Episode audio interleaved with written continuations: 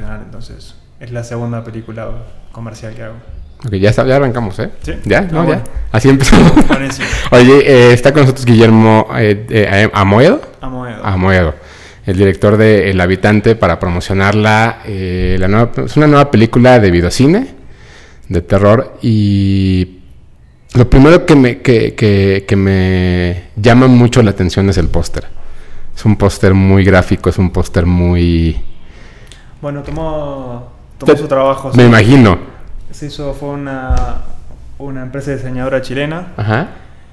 y fueron, bueno, fuimos ahí trabajando en conjunto. Yo también estaba mandando referencias, ideas y fuimos lo. La idea es un poco que sea impactante, ¿no? Que, que te, que te quede la imagen de la niña. Sí. No, y los... Y Y que, bueno, los... referencia al tema de la película. Y además los crucifijos volteados, o sea, no solo es uno, son varios. Pero una de las cosas que además llama mucho la atención y para la gente que no ubica mucho eh, tu nombre es los productores de Aftershock, de Green Inferno. Claro, Knock yo, bueno, Knock, yo también coescribí, ¿no? con Eli Roth. claro. Exacto. Eh, The Green Inferno, Knock Knock. La primera fue Aftershock, dirigida por Nicolás López, que fue un poco las películas que se empezaron a hacer, que no eran comedias, sino más tiradas al género de terror. Bueno, muy al género de terror, Mucho. el caso de, de-. Eh, y después, entre medio de esas películas, yo hice mi- dirigí la primera película mía, que fue The Stranger, que también fue producida por Eli. Y esta es la primera, pero esa, eh, The Stranger es más thriller, terror. Esta es la primera que es terror, terror, digamos, género puro. Que además son, son, un par- son, un- son dos géneros completamente difíciles, ¿no? La comedia es hacer reír a la gente y el terror.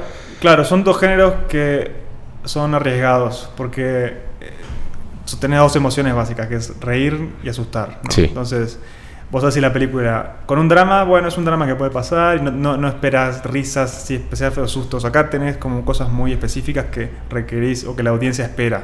Espera reírse con una comedia y espera asustarse con una película de terror. Y si eso no lo logra, la película no funciona. Claro. Entonces, como que es muy espe- con otros géneros son más maleables, digamos, pero acá como que está, está ser tan específico lo que se busca, tenés que trabajar muy bien el, el guion y la, y la- y la realización. Entonces es un director que viene de, de Chile. Yo soy uruguayo, pero Uruguayo, vivo en Chile. pero-. Vivo en Chile, sí, hace, todas las, la produ- las producciones han sido realizadas en Chile, la mayoría. Pero acá, digamos, El Habitante es una película mexicana es rodada acá con actores Sí. mexicanos, con producción del H5, en coproducción con Sobras de Chile y Purgatorio, que Purgatorio es la división, digamos, de terror de género de Sobras. Oye, ¿cómo fue, cómo es que se, que se, que surge esta eh, conexión ahora con Eli Roth? Porque son buenos, o sea, supongo que son buenos amigos, ¿no? O sea, es un bien, tipo... Hemos trabajado, bueno, ya cuatro películas juntos. Ajá. Empezó con Aftershock, con, con la conexión a través de Nicolás López, que conocieron a Ila ahí hace muchos años en un festival con la primera película de Nicolás, que fue Promedio Rojo. De ahí quedó la conexión. Y cuando fue el terremoto en Chile, el 2010, conversaron del tema, de lo que había pasado en Chile, de anécdotas de, de- de lo terrible que había pasado ahí. Y Eli dijo que era una buena idea, un buen concepto para una película de terror. Y bueno, después empezamos a pimponear ideas. Eli viajó para Chile, recorrió más o menos la zona, un poco de scouting de, de los lugares y, y haciendo un poco de turismo también. Y bueno, empezamos a trabajar en el guion, salió el guion de Aftershock. Y a partir de ahí se la relación, de seguir trabajando, le gustó mucho cómo se trabajaba en Chile porque era todo muy ágil. En Estados Unidos, en Estados Unidos él estaba acostumbrado a un sistema en el que hay algo que se llama Development Hell, que es el tema que puedes trabajando en un proyecto años y hay muchas opiniones, estás en un estudio y viene un tipo, cambian la cabeza del estudio, va para atrás, o te cortan la película, o, o, digamos, empieza todo de cero de nuevo, muchas cosas opinando. Y en Chile estaba este sistema a través de sobras de que se hacía una película, tenías la idea, la trabajábamos, escribíamos y se hacía la película. I feel like every girl I meet, I have to download some new app. Whatever happened to meeting a girl in the park and saying, hey, how about a cup of coffee? Don't worry, Gringo. We're taking you to a nice park where you can ask a girl for coffee. Trust me. This place is awesome. It's like the indie station of Latin America. That's the real Chile. Muy, muy directo. Que es como mucho de Latinoamérica eso, ¿no? Porque Claro. también en México, fuera de evidentemente los problemas económicos cuando levantas un proyecto, es tienes el guion, lo quieres hacer, lo, lo- no lo levantas y tantos años punto. todo en ese tema de proceso de, de estudios. Y eso le gustó mucho. Entonces también ese sistema ayudó a que se hicieran las otras películas. Eli había hecho Hostel, eh, bueno, hizo Cabin Fever, Sí. después Hostel 1, Hostel 2. Y habían pasado 7 años hasta que hizo Green Inferno, que fue su, su, su- su siguiente película. Sí, que después se dedicó un poco más como a producir, a actuar. Claro, ¿no? pero ahora está dirigiendo de nuevo bastante, Ujú. ya tiene, hizo Dead Wish. Dead Wish. Y también ot- otra nueva que se viene ahora que está muy buena. Y además, with the Clock, con, con Kate Blanchett y Jack Black. Claro. Sí. que además es, es, es, es curioso porque como que de pronto Hilaire- el, el nombre y- y significaba eh, parte del género, ¿no? Como que de pronto el nombre fue nuevo, de- surgió y todo el mundo estaba hablando de, de él. Y hasta que, que- que regresó con- también cuando, cuando hizo Green Inferno, como que de nuevo retomó ese- esa, esa Claro, parte. sí, sí, digamos, tuvo un éxito muy grande con... Bueno, Cabin Fever fue la primera que hizo, que le fue muy bien, Sí. pero después la que le fue Brutal. increíblemente bien fue con Hostel. Que, que- Que incluso se- se- se- el, el póster era presentado por Quentin Tarantino, claro, ¿no? Este, y, y bueno, pero tenía una carrera, la verdad, que en ascenso. Este, muy, y, y- y bueno, dentro del, del horror se ha hecho un nombre. Sí. fácil. Oye, eh, tú estuviste en Chile cuando sucedió el, el- el terremoto. Sí, estaba en Chile, vivía. Yo vivo en Chile del 2007. Ujú. Eh, por suerte yo no viví nada trágico, pero hubo situaciones y anécdotas y cosas que, que fueron terribles. Acá, bueno, ustedes vivieron hace poco algo... Es que justo, justo por eso te pregunto. ¿cómo era el ambiente? Digo, porque de pronto es, es complicado hablar de algo con alguien de fuera de, de este tipo de temas porque como que no existe la conexión, ¿no? Ustedes eh, eh, igual lamentablemente sufrieron esto, nosotros también. eh, de pronto nos sentimos como ajenos al tema, pero ¿cómo, cómo fue allá? Bueno, yo lo viví en Santiago, de Chile. En Santiago no hubo, digamos, problemas, se cayeron en alguna autopista, pero no, no fue tan complicado como fue acá en, en Ciudad de México. Pero sí hubo ciudades de Chile donde fue más cerca del epicentro, donde fue, hubo, estuvo muy complicado. Hubo gente que tuvo que salir- vivir en- también en la calle, este, hubo saqueos, hubo eh, esta- esto- eh, toque de queda. Yo no fue como acá en Ciudad de México, que mucha gente tuvo que vivir también en la calle, edificios inhabilitados.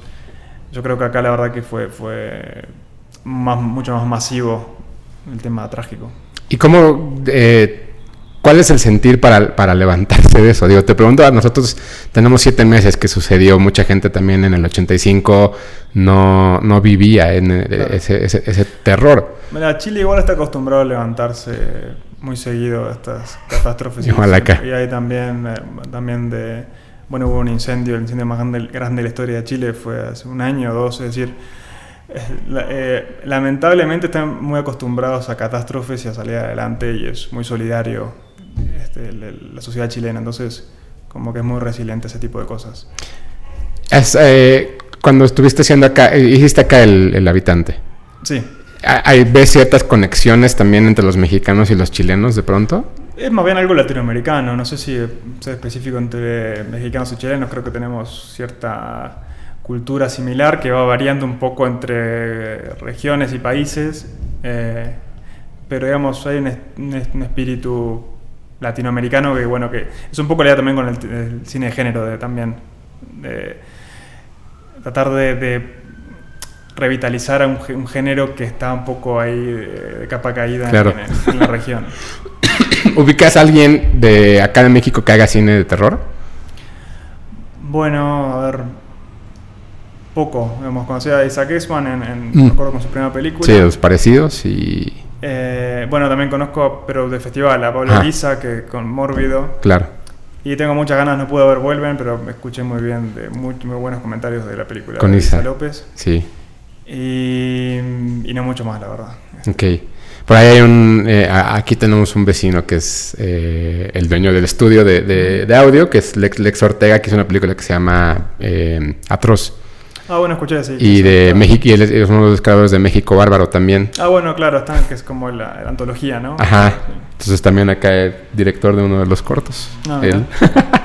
este, oye, ¿cómo surge la idea del habitante? El Habitantes fue una, originalmente es una idea que tuve hace como 10 años.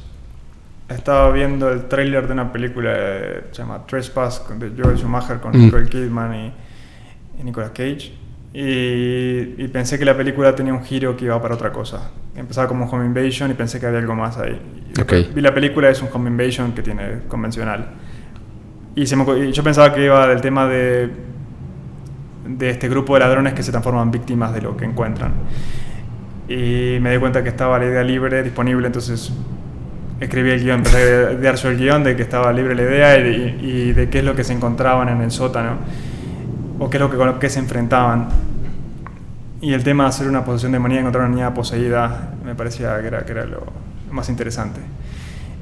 Y a partir de ahí me puse a investigar sobre el tema de posesión demoníaca y, y para no ser, porque hay muchas, es un género que cada vez está más popularizado, cada Sí. mes sale una película nueva de, de Sí, ese, ese o zombies, ¿no? Claro, es un género que está muy, muy visto. Y la idea no tampoco yo quería hacer otra película de exorcismos, otra película de posesión, que al final eh, es- hay, hay temas que son muy repetitivos.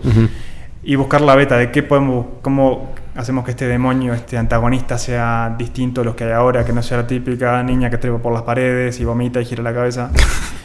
sino que fuera algo más poderoso, una especie de Hannibal Lecter con poderes hipnóticos y que se pueda meter en tu cabeza y usar tus propios traumas y debilidades en tu contra para destruirte, ¿no? para consumirte desde dentro. Y eso me parecía más terrorífico que tener a, un, a una Sí, persona trepando por ahí. Porque es, aparte es más íntimo, no sé, es como te meten en tus secretos más oscuros.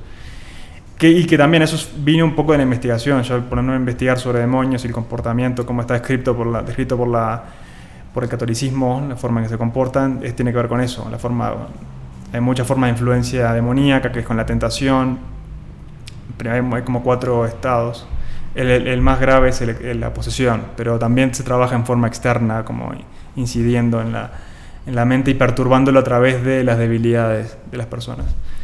Y lo que me interesó es eso, ser esta, esa especie de personaje de Hannibal Lecter, pero en un cuerpo de una niña, multi- totalmente poderoso. Claro. Supuestamente los demonios son seres mucho más inteligentes que los humanos, infinit- es decir, es como los humanos somos para los simios, ¿no?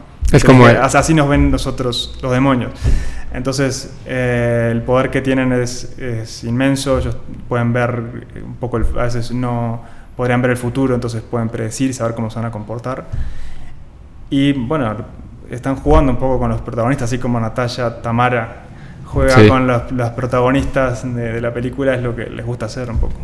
Que y además te, decía ahorita antes de empezar a grabar que yo había visto la película en, la sala, en una sala completamente solo, lo cual está, está bien para, para ver una película de terror. Eh, una de las cosas que, que- que además viendo la película me sorprendía mucho era que yo cuando vi el tráiler me recordó mucho a Don't Breathe de, de Fede, Fede Álvarez. de Fede Álvarez. Claro, bueno, la película que te digo, tuve la idea en el 2008. Eh, la película quedó un poco ahí parada, como muchos proyectos y ideas que tenés se escriben y después o no se sí, hace, se acumulan. Y me acuerdo que un día me manda un amigo uruguayo el- el- la sinopsis de lo que estaba haciendo Fede Álvarez como siguiente película. Y que bueno, el concepto del inicio también es muy, parecido a lo Sí. que yo había tenido el- la idea original, que es este grupo de ladrones que se meten a una casa y se vuelven víctimas de lo que encuentran. Este, pero bueno, después, digamos, también incluso le escribí al director de foto, porque yo conozco al director de foto, Ok. de Pedro Luque, y le digo, mira que voy a hacer una película, pero no, no estoy copiando. también, Para que le avises a Fede que no va por sí. Y, y la película, bueno, sí, si bien empieza con algo similar, que es el robo, este, este giro que tiene que la, eh, las Lo que encuentran. vuelven víctimas, después toma un giro que es totalmente distinto a lo que, lo que pasa en la película de, de Don't Breathe. Sí, no, no, vaya, a lo, a lo que voy es, me, me- me parece muy curioso cómo de pronto una idea, o una misma idea, una misma situación en un guion te puede dar como estas, eh, como estos distintos caminos, de, de acuerdo también Claro. como, a, como a la parte que tú, como guionista en este caso, al principio, vas, vas tomando, ¿no? Como estas decisiones como si fuera un poco como Dungeons and Dragons. Que si Claro, tú sí. haces esto, va a suceder todo esto, ¿no? Entonces, hace 10 años cuando tú escribiste el guion, ¿te imaginabas eh, dirigiéndola tú o creías que lo estabas escribiendo para... No, por lo general siempre que hago una película, o, eh, cuando escribo una idea propia, siempre yo la escribo pensando en cómo la, la visualizo en, en planos, ¿no? Que es casi como un... La voy dirigiendo en mi imaginación. Sí, te la, va- la vas dibujando. Cuando son películas de ideas de ajenas o películas para otros o comedias que quieren hacer o, o que vienen con ideas que ya este, concebidas por otros directores, me es más libre, no escribo más pen- sin, sin pensar tanto en eso. Pero con esta yo siempre, digamos, pensé un poco. o- o- originalmente igual, estu a Eli le conté la, la idea hace tiempo y le interesó un poco para dirigirla. Después fueron por otros proyectos. Cuando estaba muy en verde de hacer un concepto este, que el concepto de ladronas, o ladrón, eh, antes eran, eran hombres. Ok.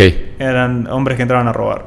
Este, le interesaba y empezamos a trabajarlo, pero pues tomamos distintos caminos. Y bueno, yo lo retomé, pero tenía ganas de... de- porque me gustaba esta idea, son como estas ideas que, que te persiguen un poco. Hay ideas que, así como pasó con The Stranger también, son ideas que tuve hace años, pero que están ahí en la, en la parte de atrás de la cabeza y que tenés que como que... Y que están tienen pat- que, que tienen que salir. Que te están pateando para Claro. que la saques, ¿no? Claro, entonces al final, bueno, acá están las dos ahí, las dos ideas. No, y me gusta además que, que esta idea de las tres hermanas, o sea, me gusta mucho y, y viendo la película también, eh, me pasó un poco con una película completamente diferente que fue Ocean's 8. Ajá. No, no, la vi. No la, no la has visto. Que es una película que además toda la gente, todo el público asume que, ah, sí, el empoderamiento de la mujer, pero no, no se ponen a pensar que más bien la idea es que siempre sean chicas y que no tiene que ver nada con el empoderamiento, sino simplemente es una historia que funciona de alguna manera a lo mejor con, con protagonistas mujeres. Y en este caso creo que las tres hermanas, eh, los traumas que tienen son muy, muy, muy naturales de las mujeres. Entonces no Claro. podrían funcionar de alguna otra manera. No, por eso, la historia funciona mucho mejor con estas protagonistas, femeninas las tres, y con todo, bueno, no voy a contar los traumas, No, no, no, exacto, no, historia, no. pero son cosas, es decir, yo quería jugar un poco con este demonio, porque la idea es enfrentar a, también construir a los personajes en base a lo que se van a encontrar. Es decir, entonces, si vos te encontrás con un... Tengo estos, estos personajes, ¿qué es lo peor que le podría haber pasado a ellos? que puede descubrir el demonio, no? Entonces, creo que lo más terrible que se me ocurrió a mí es lo que los traumas que han tenido Son muy fuertes. que son muy fuertes. Son muy fuertes. Entonces, pero bueno, son cosas que el demonio va a escarbar y encontrar y usarlas en tu contra, ¿no? Claro. Eh, y también el hecho de ser pro- protagonistas femeninos creo que les da esa, esa verosimilitud y esa fuerza a los contra... Ellas tienen que... Porque las películas de terror también van con el tema de instinto de supervivencia, ¿no? Te persigue el asesino, te persigue o tenés tu objetivo sobrevivir. Acá no es solo sobrevivir sobre el tema del demonio, es cómo seguir viviendo después de esto que sufriste. Entonces son las dos cosas, tenés un, son dos, dos objetivos que tienen que cumplir. El demonio no te, va, no te va a pegar un balazo, no te va a apuñalar, vos mismo vas a consumir, te va a consumir por dentro. Y es eso, es cómo seguir viviendo después de eso. Que hace, hace poco alguien me preguntaba que cuál es la diferencia entre terror y horror. Que para mí creo que el terror es un poco también la idea de que tú como, como protagonista de la historia en este caso, eh, no sabes qué es lo que te espera. En el horror al final creo que el público sabe perfectamente qué le espera al, al protagonista. Puede ser también el tema de lo explícito o menos explícito. Acá, este, acá también jugamos un poco con la imaginación del espectador. Es decir, y también cómo se empatiza con los personajes. Y, y también todo el mundo tiene secretos, todo el mundo tiene esas cosas que, que súper ocultas que capaz que nadie más que ellos saben, pero que si se enfrentan a un demonio los va a ver así como de... de- Que además, sí, sí, o sea, es, es diferente enfrentarte a tus demonios, Claro. que no son demonios, que enfrentarte a alguien que, lo, que los conoce, ¿no? Porque además esa persona que conoce esos miedos te puede destruir o te puede ayudar a, a estar mejor. Si tú Claro, lo- bueno, ¿no? es lo que se enfrentan. Es, lo que te hace es te va a poner enfrente a, este, a tus peores pesadillas. Y o, so- cuando te enfrentas o sobrevivís o no, digamos. Tiene- Claro. o, o te mejorás o, o empeorás. Pero no hay un camino, no hay un término medio. Hace varios meses cuatro sacerdotes intentaron exorcizarla, pero fue inútil. El diablo les ha hecho creer a todos que no existe. Eso no es Tamara. Eso no es mi hija. ¿No creen que está muy raro que estén solos? No tienen seguridad. ¿Dónde están todos? Si nos vamos sin el dinero, Camila está muerta. ¿Quién más está en la casa? Por favor, no bajes.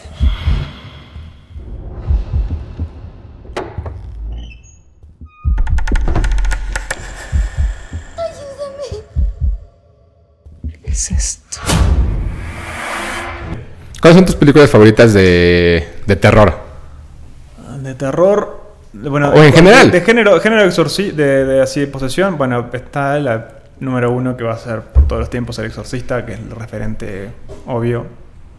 Y la otra que me gusta mucho es El exorcismo de Emily Rose. Así que me, que me son dos y, y son dos películas en que también que uno, uno las ve porque también, también vi muchas películas de exorcismo. Me imagino, sí, sí, claro. Y muchas te das cuenta que son como copia de la copia de la copia de lo que, o, o las referencias son otras películas. De cómo el, el guionista o director vio otras películas de exorcismo, se piensa que así son. En lugar de ir a la fuente. Entonces, y las películas, estas dos, asustan tanto porque están basadas en, en casos reales. Bueno, Ujú. el exorcista es en parte un caso real, pero está muy bien documentada. Y todo lo que pasa está muy bien estudiado. Y, y la forma en que se comportan los actores también, todo está muy inve- bien investigado, asesorado. Y eso le da un realismo que te da mucho más miedo eh, porque la sentís mucho más cercana la película. Ok. Entonces con el, con el habitante quise hacer eso también un poco, ir a la fuente.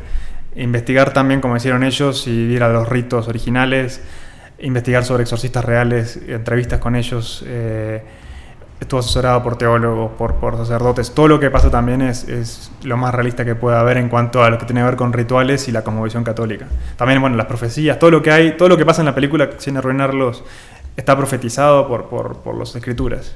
Que además eh, es... A, a mí la verdad es que El Exorcista no me gusta tanto. Creo que cuando la vi estaba en una etapa adolescente donde yo mismo retaba la pantalla y decía, no me, no me vas a asustar, y no me gustó. Pero justo el, el, el- el exorcismo de Emily Rose, a mí lo que me impresionaba era esto, ¿no? Que la historia ya arrancaba cuando, cuando ella muere.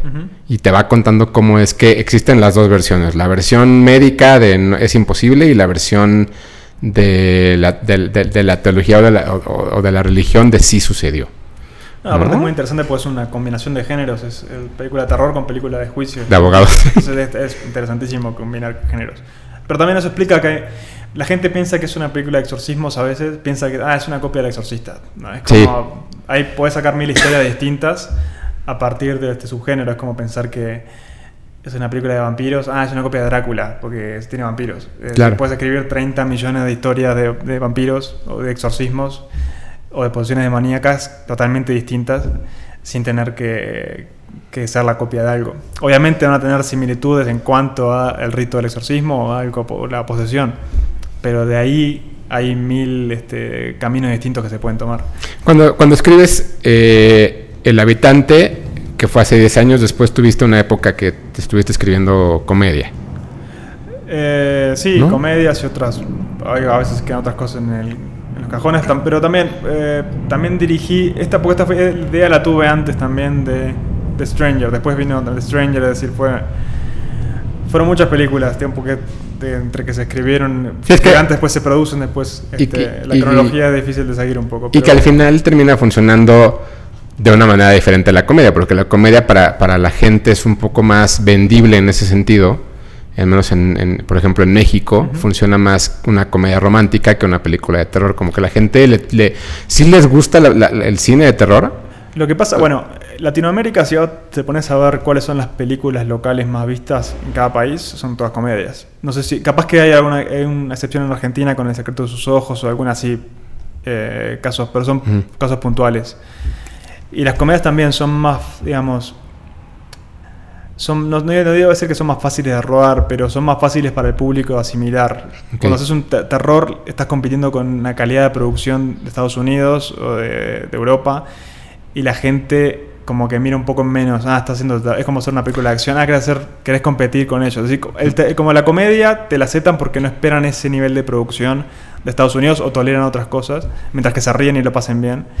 Pero con el terror o con otros géneros este, que necesitan más nivel de producción, este, la gente suele tener, suele tener más prejuicios. Pero los, pero los fans del terror también les gusta ver mucho cine de otros, de otros lados. Y, de ahí, o sea, y creo que el, en, en general lo- lo- lo- los fanáticos no les importa tampoco el nivel de producción, sino que les importa el guion muchas veces. También, ¿no? pero En estás ese hablando, pero, pero digamos, eh, eh, Es un cosas- caso muy- Claro, es un grupo, un sector minoritario, porque si vos querés hacer una industria también, que o sea, sus- sustente también, que hagan tantos comedias como terror y haya géneros, tenés que también eh, no solo traer a los fans del terror, sino al fan, a la gente que va a ver El Conjuro y va a ver todas las películas, va a ver It. Gente que no es tan fan así as- del terror, pero le gusta el terror y va a pagar la entrada, que son muchos millones. Es decir, creo que es un 15% de los fans. El resto del público masivo, es el otro, 85. Que al final ahí lo que, lo, lo que sucede también es, vienen las dos vertientes. Los fanáticos que les gustan las películas, bueno, yo le digo, la película de sustos, ¿no? Que te espanten. Y, la, y las construcciones más grandes, por ejemplo, como The Witch, como ahora Hereditary, que son películas que también al espectador le demandan un poco. Y, y, creo que Claro, y a veces se ven decepcionados porque esperaban que fuera el susto. Exacto. eh, otro tipo de terror, digamos. Que a mí me sucede un poco con, con, con esta. Creo que el. Se toma su tiempo en, en- en construirte el mundo que están viviendo. Vaya, si la situación en general es muy, muy clara, el, el, el, el susto, digamos, que viene por ahí es, pues sí, se van a meter en mi casa. Pero lo que te va construyendo, La idea me es- parece es crear es esta atmósfera y la idea de tensión continua, que sí tiene algunos sustos puntuales, pero la idea es como crear este miedo, esta sensación de incomodidad, de tensión, que un poco te, también te acompaña una vez que te vas del cine, ¿no? El slow burner, ¿no? Que, Claro. le, que, que le dicen. Y entonces, eh, ¿cómo llegaste acá a México a, a- a hacerla? O sea, si les- les- no, no- supongo que no la escribiste pensando la va a producir en México, ¿no? No, eh, también estaba la posibilidad de hacerlo en Estados Unidos. Surgió por la conexión de las productoras chilena, y, y Sobras y, y VH5. Ujú. Empezaron haciendo un remake de, Qué pena tu vida acá, que es una película chilena, y después hizo Hazlo como hombre, que yo también escribí. Y VH5 estaban, los productores estaban, eh, Rodrigo Trujillo, eh, Rodrigo Bello, estaban con ganas de hacer películas de terror también. Y les mandamos el guion que yo tenía ahí guardado hace un tiempo. Y les gustó mucho, este, gan- ganó Eficine de producción. Y bueno, me vine para acá a hacer la película. Que más, eh, eh, digo, en México no- nos pasa mucho, no sé si en, si en Chile también esta parte de decir, ah, es película mexicana. Una película mexicana de terror. Pues no, es una película mexicana realmente. Eh, bueno, es una producción mexicana, digamos. Pero es una película, punto. Claro, por eso, pero también el tema de. eh, por eso el tema de los prejuicios a veces. Ah, es una película de terror mexicana. Exacto. es como. No va a lograr, nunca va a ser como las películas de Estados Unidos. Yo creo que el nivel de producción está a la altura de competir Ah, está con muy bien. películas grandes. Este, y por eso tenemos que luchar un poco con ese prejuicio, ¿no? Del espectador que va eh, sin el cartel de El Conjuro, sin el cartel de It. Eh, pero yo creo que en cuanto a producción está, es muy similar. Y, y también pasa mucho en Latinoamérica eso, de gente que piensa que porque el género ah, es local la película, eh, tiene ese prejuicio, ¿no? Pero yo creo que, bueno, por- yo creo que el habitante va a ayudar un poco a romper eso y ayudar a que vengan más películas, que el público empiece a confiar en, la- en el producto local de género, más allá de la comedia. La comedia sí funciona muy bien, hay muchos exitosos, pero falta empezar a ver otro tipo de géneros también, locales. Fíjate, fíjate que, que el, eso que, que mencionas de ayudar, eh, vuelven de, de Isa, ayudó mucho el año pasado. Como que al final a mucha gente le sorprendió ver una película bien hecha Claro. de- de- de terror. Porque creo que estábamos acostumbrados también a ver películas de bajo presupuesto, porque pues al final mucho, mucha gente que, que son inversionistas o productores no confiaban en el género, ¿no? Cuando al menos en México es uno de los géneros más vistos. Claro, Entonces- es, un, es un riesgo, digamos. Igual tenés It, que es unas películas más vistas acá en la historia de México. Sí. Son 10 millones de espectadores, creo. Pero claro, es It de Estados Unidos. No tenés así. Creo que Kilómetro 31 es la, es la película más vista mexicana de terror. Pero Sí. bueno, fue hace Hace 15 años, ¿no? Fue 2003, creo, Por sí. eso. 15 años. 15 años. Y es, un, es una excepción en la, en la lista de películas que son la mayoría comedias. Entonces eso, estaría bueno empezar a meter otros géneros en ese, en ese ranking de películas más vistas también. Ojalá los productores Porque también porque el público después exige, ah, hacen puras comedias y no sé qué, ¿por qué no hacen otro género? Porque bueno, porque vos tenés que acompañar, ir a pagar la entrada y, y esa otro género, porque si no, no se van a hacer. Este, entonces la idea, bueno, es, yo creo que El Habitante es una película mexicana, pero es una película, una buena película de terror. Entonces, vayan a ver, si quieren, si quieren ver más género de terror, bueno y más cercano, este, hay que apoyarla e ir este fin de semana. Creo que no, no, no por beneficencia, sino porque es una buena película de terror. Y Guillermo, pues, muchísimas gracias por darte la vuelta por acá. Creo No, que muchas gracias por un- invitarme. Un, gusto platicar contigo. Y los invito, bueno, a, a todos los oyentes a ver El Habitante este 15 de junio, no se la pierdan en salas. Es una muy buena película de terror, es mexicana, pero no vayan porque es mexicana, sino porque es muy buena película es de buena. terror. Y necesitamos el apoyo este fin de semana. Buenísimo. Y pues ahí me suerte con el siguiente proyecto. Muchas gracias. Ah, ¿Aquí allá? eh, no se sabe, pero Ok. puede ser acá también. Y, Invíteme de nuevo con la próxima. No, nosotros encantados de, para platicar de otras cosas también. Bueno, Eres- eres- obviamente. la más rápido, eh, ¿eres fanático del fútbol? Sí. ¿Quién gana el mundial? Y yo espero que Uruguay, pero va a estar peleado. Pero, tú, tú esperas, pero ¿quién crees? Si tuviera que ponerle plata, Sí, exacto. eh, está entre Alemania y Brasil, creo. Ok, Argentina no. No, no, no veo Argentina. Va, buenísimo. Pues muchas gracias por estar por acá. Hasta luego.